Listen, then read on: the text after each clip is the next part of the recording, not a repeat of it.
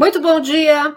Estamos começando mais um Cresce Esclarece. Hoje é dia 21 de janeiro, finalzinho de mês já. Semana que vem temos aniversário da nossa cidade de São Paulo. Vamos comemorar com muita alegria. E estamos aqui nas vésperas do fim de semana de novo para receber você com muito carinho para esse programa aqui das nossas sextas-feiras. Hoje com um convidado muito especial, muito querido nosso, professor José Dutra Vieira Sobrinho, para falar sobre financiamento imobiliário. Bom dia, professor, tudo bem com o senhor? Bom dia, Sônia, bom dia, amigos aí do Cresce. É, vamos para uma entrevista que eu espero que seja proveitosa para os nossos ouvintes. Com certeza, porque a gente já conhece o, o seu conhecimento a respeito desse assunto. Financiamento imobiliário, o professor Dutra é um dos craques aqui do Brasil e uh, tenho certeza que os nossos corretores que estão nos assistindo vão poder tirar muitas dúvidas a respeito desse assunto. E já conto com a participação de vocês, com as perguntas, enviando suas perguntas para o nosso uh, programa, para que o professor responda ao longo da nossa, do nosso bate-papo aqui, falando sobre esse assunto. Professor, atualmente, é, eu queria que o senhor falasse quais as modalidades de crédito que o cliente encontra à disposição, em termos de taxas pré-fixadas, pós-fixadas. Eu queria que o senhor desse um panorama geral para que o nosso uh, cliente e para que o nosso corretor possa ter assim uma visão geral do que está sendo oferecido no mercado hoje. Eu acho que tem o mercado hoje é bastante rico em matéria de ofertas de financiamento. Então, nós temos é, o, o, financiamento dentro do sistema financeiro habitacional, que é um financiamento tradicional, né, que foi criado por uma, uma lei em 1964, mas as primeiras operações só foram realizadas um ano depois, em 1965. Então, muita gente acompanhou naquela época, o sistema realmente era considerado muito complicado e era realmente muito complicado. Hoje, eu diria para você que ele é extremamente simples e fácil da gente poder explicar e dar uma ideia, enfim, para aqueles que, mesmo não tendo uma formação matemática, possam entender com facilidade. Então, hoje são diversas modalidades e quem quiser um financiamento habitacional, como regra geral, não terá dificuldade. Você vê, tem o financiamento para para imóveis e tem também o financiamento e esse financiamento de loteamentos, né, que são os mais comuns hoje.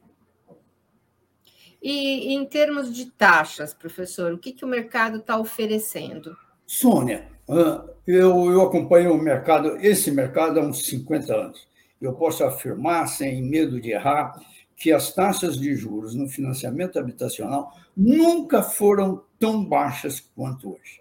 Então, você vê que quando nós começamos, eu falei de primeiras operações de 1965, a taxa de juros era de 10% ao ano, só que eles dividiam por 12, dava 0,833, e você, na verdade, capitalizando o 0,833, vai dar quase 10,5% ao ano. Essas eram as taxas que vigoraram, o teto era esse, e esse teto vigorou durante muitos e muitos anos. Hoje, uhum. a gente poderia dizer que o teto dentro do sistema financeiro da habitação ele é de 12% ao ano, que equivale a 0,9489% ao mês. Muita gente já conhece essa taxa de cor, né? mas que, na verdade, as pessoas encontram os financiamentos né, que são oferecidos pelas diversas instituições, pelos diversos bancos que nós temos, né, a uma taxa que, é, que varia até de 6,5% até uns 10%. Eu diria para você que a média deve estar muito próxima de 7,5%. Ou seja, alguma coisa parecida com 0,6% ao mês as taxas nunca foram tão baixas neste país como hoje. E em termos de é, modalidade, é, a gente tem o financiamento com taxas pré-fixadas ou com pós-fixadas. Queria que o senhor descrevesse um pouquinho sobre isso. Isso. As taxas ditas pré-fixadas, que são aquelas que você já é informada na data da operação e as prestações calculadas com base nas taxas pré-fixadas, elas são constantes. Elas são iguais da primeira até a última. Essa modalidade, esse tipo de financiamento com taxa pré, você vai encontrar muito no, no, no, no, empréstimo pessoal, no financiamento de veículos. Então, por exemplo, empréstimo pessoal depende do freguês, né? Então, ele provavelmente no empréstimo pessoal vai pagar taxas normalmente entre 2 até 4 a 5% ao mês. Não vamos esquecer que é uma modalidade de empréstimo o cheque especial, e no cheque especial ela está tabelada, quer dizer, tabelada, na verdade existe um teto que é de 8% ao mês, o que é um absurdo, mas no empréstimo pessoal, aquele que o cidadão faz normalmente para pagar em 24, 36, 48 ou até 60 parcelas, normalmente essa taxa oscila nessa faixa que eu falei, um pouquinho acima de 2% e até 5% ao mês. Isso no caso pré. No caso pós, o mais comum realmente é representado pelo, pela modalidade habitacional, financiamento habitacional. E aí entra a, aquela taxa que nós falamos, que hoje estaria em torno de 0,6% ao mês, mas que tem normalmente um indexador. O indexador é, a, é aquele índice que determina a correção monetária.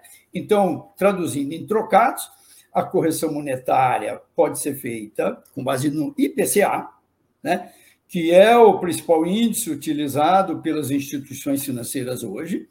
Você encontra também vários financiamentos com base no IGPM, mesmo para empréstimo, para financiamento habitacional, mas são poucos.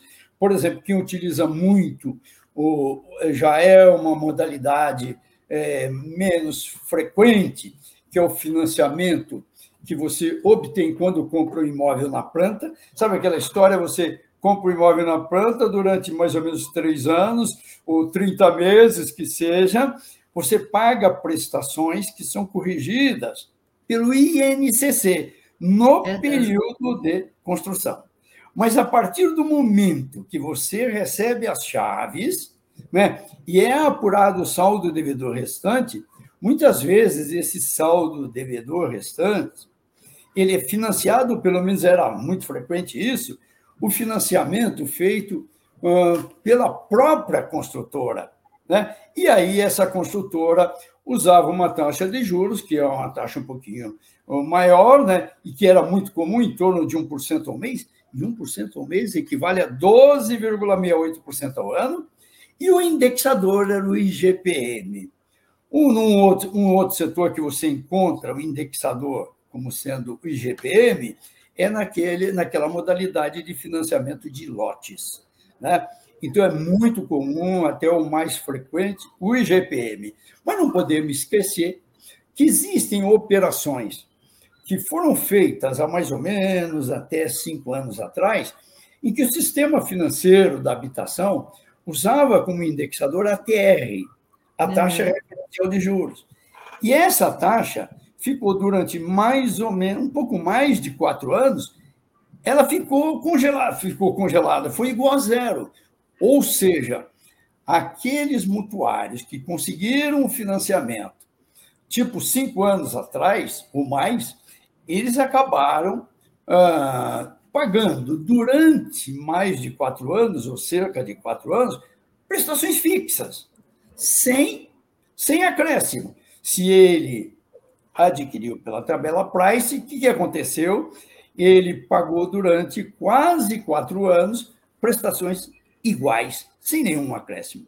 Claro, depois nós vamos falar desses sistemas, e o outro que é o, o SAC.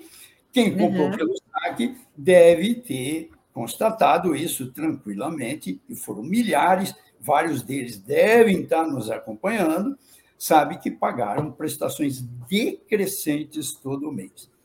E agora, como a Selic ficou acima de 8,5%, voltou a TR, então as prestações a partir já do mês de dezembro, acho, de alguns dias do mês de dezembro, passaram a ser corrigidas pela TR. Então, houve um acréscimo no valor das prestações, mas que não foi um acréscimo significativo. E, professor, em termos de sistema de amortização, enfim, hoje, atualmente, o que, que o senhor aconselha? O que, que é mais vantajoso? Olha, primeira coisa, Sônia, é muito importante que os nossos amigos, aqueles que estão nos acompanhando, entendam o seguinte: o que é que o que é um plano, o que é um sistema de amortização? Um sistema de amortização nada mais é do que um plano de liquidação de uma dívida. Ora, de quantas maneiras em qualquer país do planeta você pode liquidar um empréstimo? Sônia, de infinitas maneiras, infinitas maneiras. Mas só que entre essas infinitas maneiras, existem dois planos no mundo que são os mais utilizados. Qual é o mais utilizado, assim, disparado? Que eu, e aí, é bem estatística do Dutra, sujeito a chuvas e trovoadas. Mas dá para afirmar para os amigos que mais de 80% dos planos de liquidação de uma dívida no mundo é feito em prestações iguais. Que só no Brasil nós chamamos isso de tabela price. Então, eu estou dizendo, e eu, de, outra, de, de alguma maneira, que mais de 80% dos países do mundo usa tabela price, mas não com esse nome. É. Tabela price, só no Brasil é, um sistema de prestações iguais é chamado de price. Mesmo em países nossos vizinhos, como Argentina, Chile, Uruguai, sei lá, Colômbia, Peru, você não vai encontrar esse nome. Ninguém vai estar chamando o sistema de prestações iguais de tabela price. Mas tabela price é um sistema de prestações iguais. Fora isso, qual é o segundo sistema mais utilizado no mundo? Que deve representar aí, sei lá, 10, 15% do total. É o sistema de amortização constante, que é o sistema SAC. SAC. O sistema SAC, olha o nome, sistema de amortização, morte, a sistema parcelas de amortização. O que é amortização? É a parcela do capital, é a é, é, a, é a parcela que você vai matando a dívida. Como é que você mata a dívida? Você amortiza, mata a dívida em parcelas iguais de capital. Se você pede 100 mil emprestado para pagar e sem prestações iguais pelo sistema de amortização constante, o valor da amortização constante é de mil. Divide 100 mil por, por, por 100 e nós vamos ter prestações de mil parcelas de capital. Mas não podemos esquecer nunca que uma prestação tem duas componentes.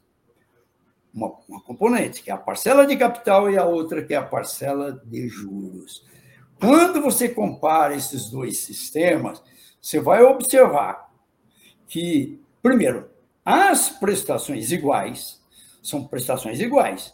Mas, veja bem, na hora que você decompõe cada prestação em parcelas de juros e amortização, você vai verificar, e todos, a grande maioria sabe disso, que você vai pagando mais juros no início e amortiza menos.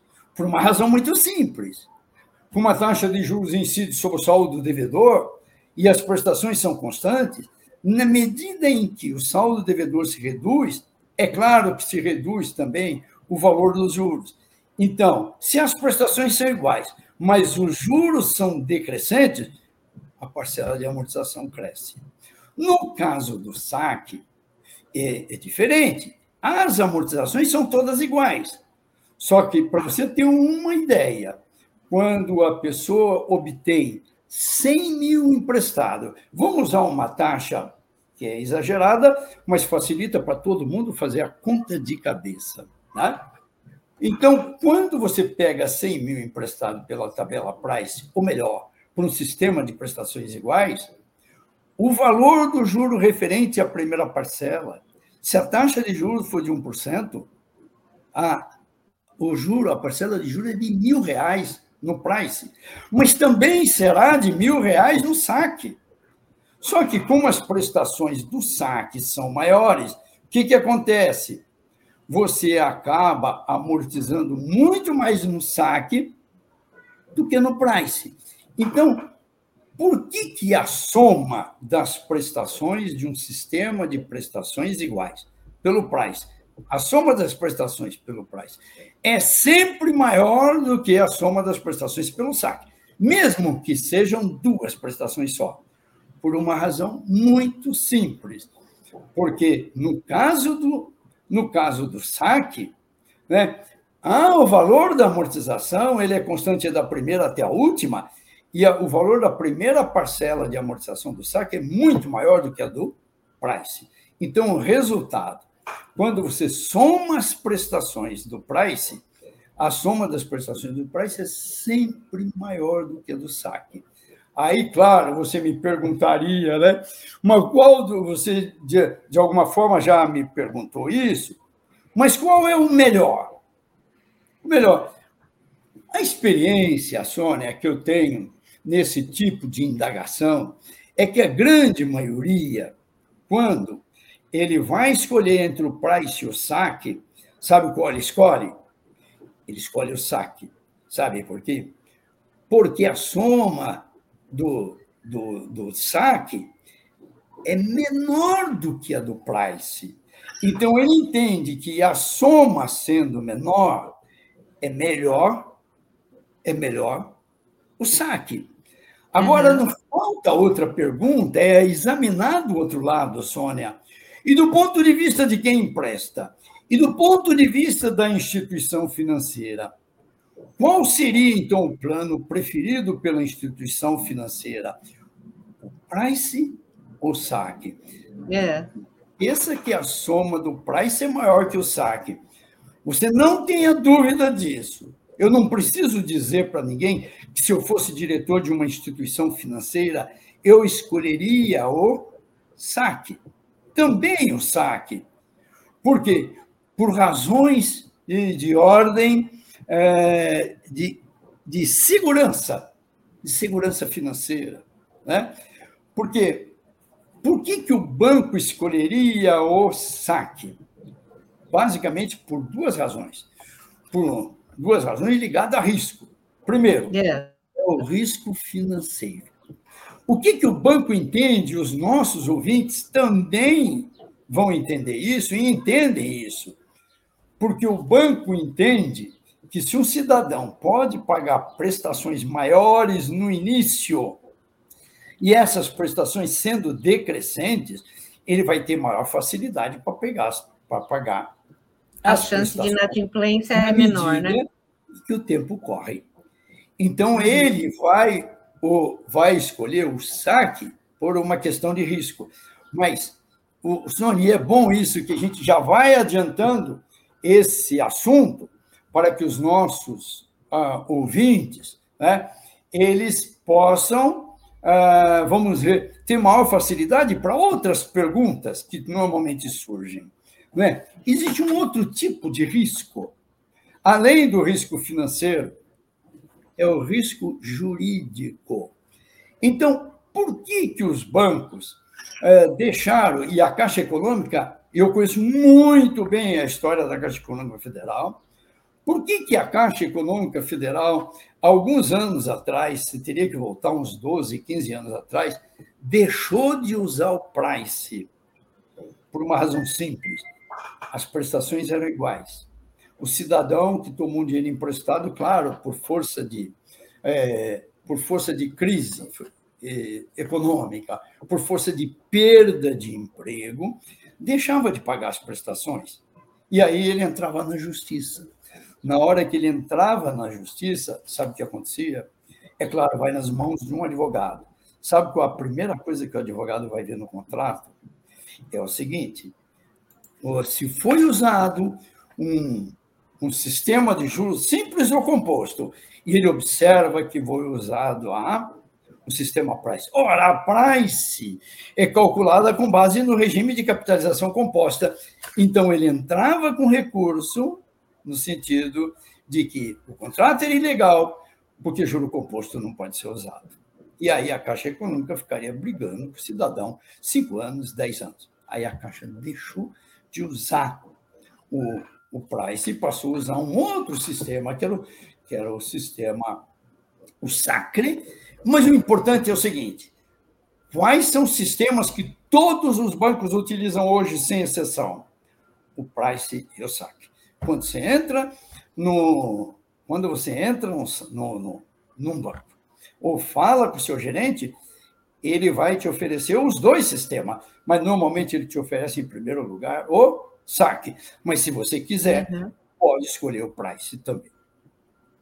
Tem que ver exatamente o que cabe no bolso, né? O que, que é melhor, dependendo exatamente. da. É. Ele vai. Você sabe que o, o, o, brasileiro ainda é assim. Quando você fala ah, que cabe no bolso, às vezes acontece muito marido e mulher, por exemplo, numa loja, né?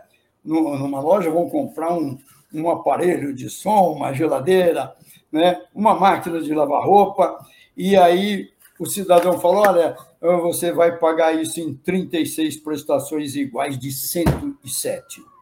Aí o marido vira para a mulher, a mulher é que decide, fala: e aí, querida, o que, que você acha? Ela, se Deus quiser, vai dar. Vai na base do se Deus quiser. É aquilo que você vê. Se cabe no bolso, ele faz. É, é isso aí, é o sucesso das Casas Bahia, né, professor? Cabe no bolso, embora você pague juros ali, né, a perder de vista, mas cabe no bolso, então tá tudo bem, né? Não, é isso não. O nosso, eu sei que o nosso programa ele tem 30 minutos de, de duração, é um, é um tempo relativamente pequeno, face aos problemas que nós, que nós temos. Mas é muito bom a gente, falando em Casas Bahia, em financiamento é, no crediário. É muito bom a gente falar em algo importantíssimo, que é o financiamento sem juros. Então, o brasileiro precisa se conscientizar, se conscientizar de uma vez por todas. Financiamento sem juros não existe. Juros zero é uma balela. Nós encontramos aí financiamento em 24 prestações, 12 é muito comum, 18 prestações sem juros. O cara, você que está me ouvindo, vê se o banco te faz um empréstimo em 12 prestações sem juros. Juro zero não existe. E agora, deixa eu aproveitar 30 segundos. Houve uh, o IDEC né, e, e, outras, e outras entidades né, de defesa do consumidor batalharam muito para aprovação de um, de, um, de um decreto, de uma lei, que era a lei dos superendividados. E essa lei foi aprovada. E no, e no texto da lei, no texto da lei, aparece uma restrição, uma proibição a que se coloque na propaganda sem juros, sem acréscimo e coisa desse tipo. Mas, infelizmente, o nosso presidente vetou, vetou esses artigos e, por enquanto, está assim. O artigo está vetado, mas é necessário lutar e as instituições de defesa do consumidor, de certa forma, estão fazendo isso, para que vete o veto do presidente. Porque a lei está corretíssima, essa história de prestações sem juros, isso é o fim da picada, numa expressão muito popular. Isso é para enganar mesmo, né, professor? É uma enganação e não tem jeito. Envolve é. matemática. Matemática é ciência exata. O mundo é matemática. Então, não tem jeito. Né? Mas foi certeza. bom falar sobre isso. Professor, senhor, é, quando a gente estava conversando, o senhor falou sobre o segmento de, de loteamentos, né? o financiamento e a correção do financiamento para lotes. Eu queria que o senhor falasse um pouco sobre isso, principalmente para quem trabalha nesse segmento de venda de loteamentos. Ô, Sônia, milhares e milhares de pessoas, deve ter sido milhões, adquiriram lotes. Né? E, obviamente, pouquíssimas pessoas compraram lote à vista. Um percentual que compra à vista, mas isso é muito, é um percentual muito pequeno. A grande maioria compra financiado. E na hora que ele compra financiado, normalmente, o, o sistema de amortização adotado é o price, ou seja, é um sistema de prestações iguais. Então, como é que funciona isso? Você tem lá, dá uns 20% de entrada no lote e o restante você financia em prestações iguais. Eu tenho observado que o prazo que eles dão para pagamento vai a, pode ir até, até 15 anos ou até mais. Então, ah, em 10 anos e 15 anos é muito comum. Vamos pegar 180 parcelas, 15 anos. Então, você compra financiado em 180 parcelas iguais. Para calcular o valor das prestações, normalmente se usa uma taxa de juros, e a taxa de juros mais comum até bem pouco tempo era uma taxa de 1% ao mês. E 1% ao mês equivale a 12,68% ao ano. Hoje, o mais comum é você encontrar taxas mais reduzidas, tipo 0,80, 0,90 ao mês. O importante, então, as pessoas compram um imóvel, ou imóvel, um lote, financiado em 180 parcelas, iguais na data do contrato. Muito bem. Só que tem um indexador. E o indexador utilizado pela grande maioria das loteadoras foi exatamente o IGPM. E nós tivemos problemas seríssimos com o IGPM o ano passado. Você sabe que no, no topo, a, a partir de julho do ano passado, o acumulado para 12 meses, teve um, um dos meses lá que chegou a 37% ou 38%. Então, você é imagina que o IGPM, no, em 12 meses, é, é, tinha chegado e chegou a 37%, 38%. Enquanto isso, o IPCA, que é o índice oficial né, de inflação neste país, foi, foi um quarto desse valor. Então, o uhum. fato é que o ano passado, se não me engano, o IGPM fechou 2021, fechou em praticamente 19%, foi menos que 20%, e como nós sabemos, o, o IPCA fechou em 10,38%, se não me engano, praticamente a metade do IGPM. Então, o, o que, que acontece? Como é que essas loteadoras normalmente trabalham? Trabalham assim: as prestações são iguais antes da correção, e depois as prestações, assim como no financiamento habitacional, elas são corrigidas mensalmente. As prestações são corrigidas mensalmente pela variação, vamos imaginar o GPM, pela variação do GPM. Do outro lado, tem o saldo devedor, porque os bancos controlam o valor das prestações, mas controlam os saldos devedores. E os saldos devedores são também corrigidos pela variação do GPM, no caso do lote. No caso do financiamento habitacional, imaginando que seja IPCA, é corrigido pelo IPCA. O importante, tanto as prestações de um lado quanto os saldos devedores do outro são corrigidos mensalmente pela variação do indexador.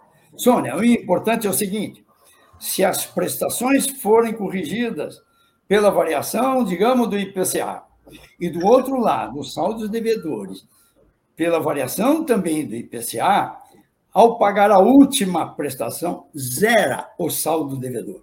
Não vem com essa história que no final do devedor tem um saldo devedor no final do pagamento, né? após o pagamento da última prestação, existiria um saldo devedor impagável.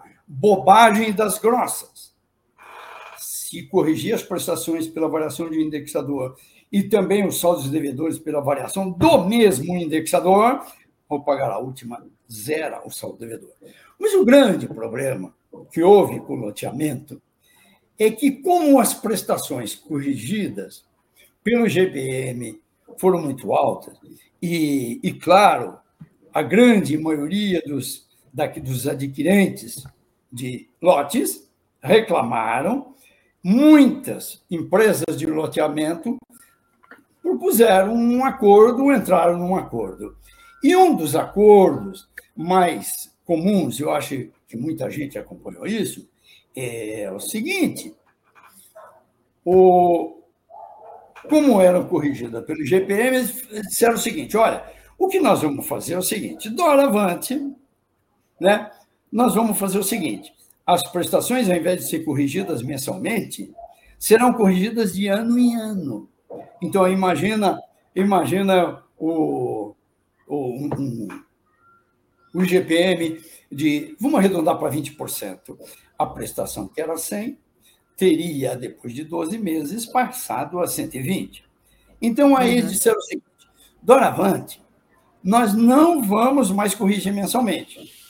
Então, ao invés de você pagar prestações agora crescentes, você vai pagar todas 12 iguais de 120. Mas agora, Sônia, falta uma explicação que eu gostaria muito que as empresas de loteamento dessem para a gente. Como é que fica o controle do saldo devedor? Se os contratos são corrigidos, as prestações dos contratos são corrigidas de ano em ano, imagina que você está pagando uma prestação de 100 e no mês seguinte ela vai passar para 120. Eu quero saber o seguinte: em caso de pagamento antecipado, como é que nós vamos fazer? Faça de conta que falta um mês para virar, de 100 para 120. Eu, como, como comprador, vou, vou aproveitar e liquidar o meu saldo devedor e eu vou tomar como base as prestações de 100.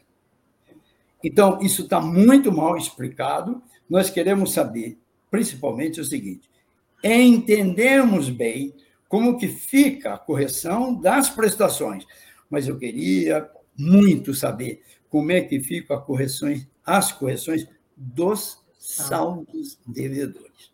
Então, está muito mal explicado, Sônia. É muita coisa que uh, o consumidor, quando vai adquirir o seu lote, por exemplo, não se dá conta disso, né? E, infelizmente, às vezes nem o corretor se dá conta disso também. E é importante que o corretor fique ligado e possa orientar da melhor maneira possível o seu cliente numa situação como essa, né, professor? Claro, o Sônia, e de modo geral, as pessoas têm muita dificuldade na parte de cálculo. Claro que os corretores, na sua grandíssima maioria, têm, mas eu não vou dizer só os corretores, não. Alguns especialistas de cálculo têm dificuldade para explicar o que é uma tabela price. Você, você acredita num negócio desse? Nós temos no Brasil aqueles que nós chamamos de peritos econômicos financeiros. São aqueles que vão dizer para o juiz como é que deve ser feito o cálculo. Sônia, eu falo com conhecimento de, de causa. Boa parte dos peritos tem extrema dificuldade em dizer para você o que é uma tabela price na sua essência. Não dá, né, Sônia? Nós estamos falando de especialistas, é. nós estamos falando de peritos econômicos financeiros, nós estamos falando, não estamos falando de um cidadão comum. É claro que o, o corretor está entre as pessoas, os cidadãos, que têm uma formação melhor, mas tem dificuldade também, e isso é um fato. Com certeza. Por isso que a gente precisa estar sempre falando nesse assunto, esclarecendo essas dúvidas e uh, trazendo informação uh, coerente para que o corretor fique bem uh, dentro do seu trabalho, no seu dia a dia. Né? Professor, eu quero agradecer muito. Eu, por mim, ficaria aqui a manhã inteira conversando com o senhor, porque é uma aula que a gente recebe cada vez que o senhor nos dá o privilégio de conversar com o senhor é, sobre esse assunto que o senhor tem tanto conhecimento para oferecer para a gente. E fica aberta aqui a, a nossa a tribuna para que sempre que o senhor puder participar conosco e orientar os nossos corretores sobre esses assuntos é, que são tão pertinentes na, no dia a dia do profissional. Olha, Sônia, muito obrigado pela oportunidade que vocês me dão de estar conversando com os nossos ouvintes esclarecendo alguns pontos importantes. Né? E eu fico à disposição, ainda mais que aí no Cresce nós só temos amigos, além de você, do presidente e, e do nosso amigo, né? Ah, eu, eu sabe que, vocês todos sabem, que eu estou sempre à disposição. com relação às perguntas, que seguramente os nossos aí ouvintes fizeram ou vão fazer ainda, eu vou estar à disposição para responder. E eles me mandam através de uh, no e-mail, WhatsApp, enfim, telefonema, né? E aquilo que a gente puder esclarecer via e-mail, WhatsApp, a gente faz. Se não, eu faço por telefone. Tá? Agradeço muito a sua disponibilidade. Tá aqui embaixo, vocês estão vendo, vocês que estão nos assistindo, estão vendo os uh, contatos do professor, para quem tiver alguma dúvida. E uh, quero convidá-los para que fiquem conosco. Hoje à tarde teremos mais lives e, com certeza, uh, sempre enriquecedoras para o conhecimento de todos nós. Muito obrigada a todos, um bom final de semana e bom sucesso, bons negócios a todos nós. Um grande abraço. Obrigado, igualmente para vocês todos.